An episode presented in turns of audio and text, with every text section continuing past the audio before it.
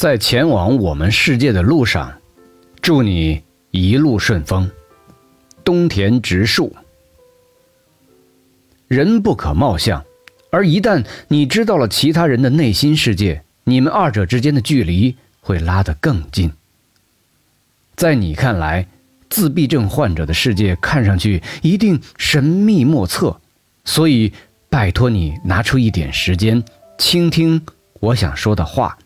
在前往我们世界的路上，祝你一路顺风。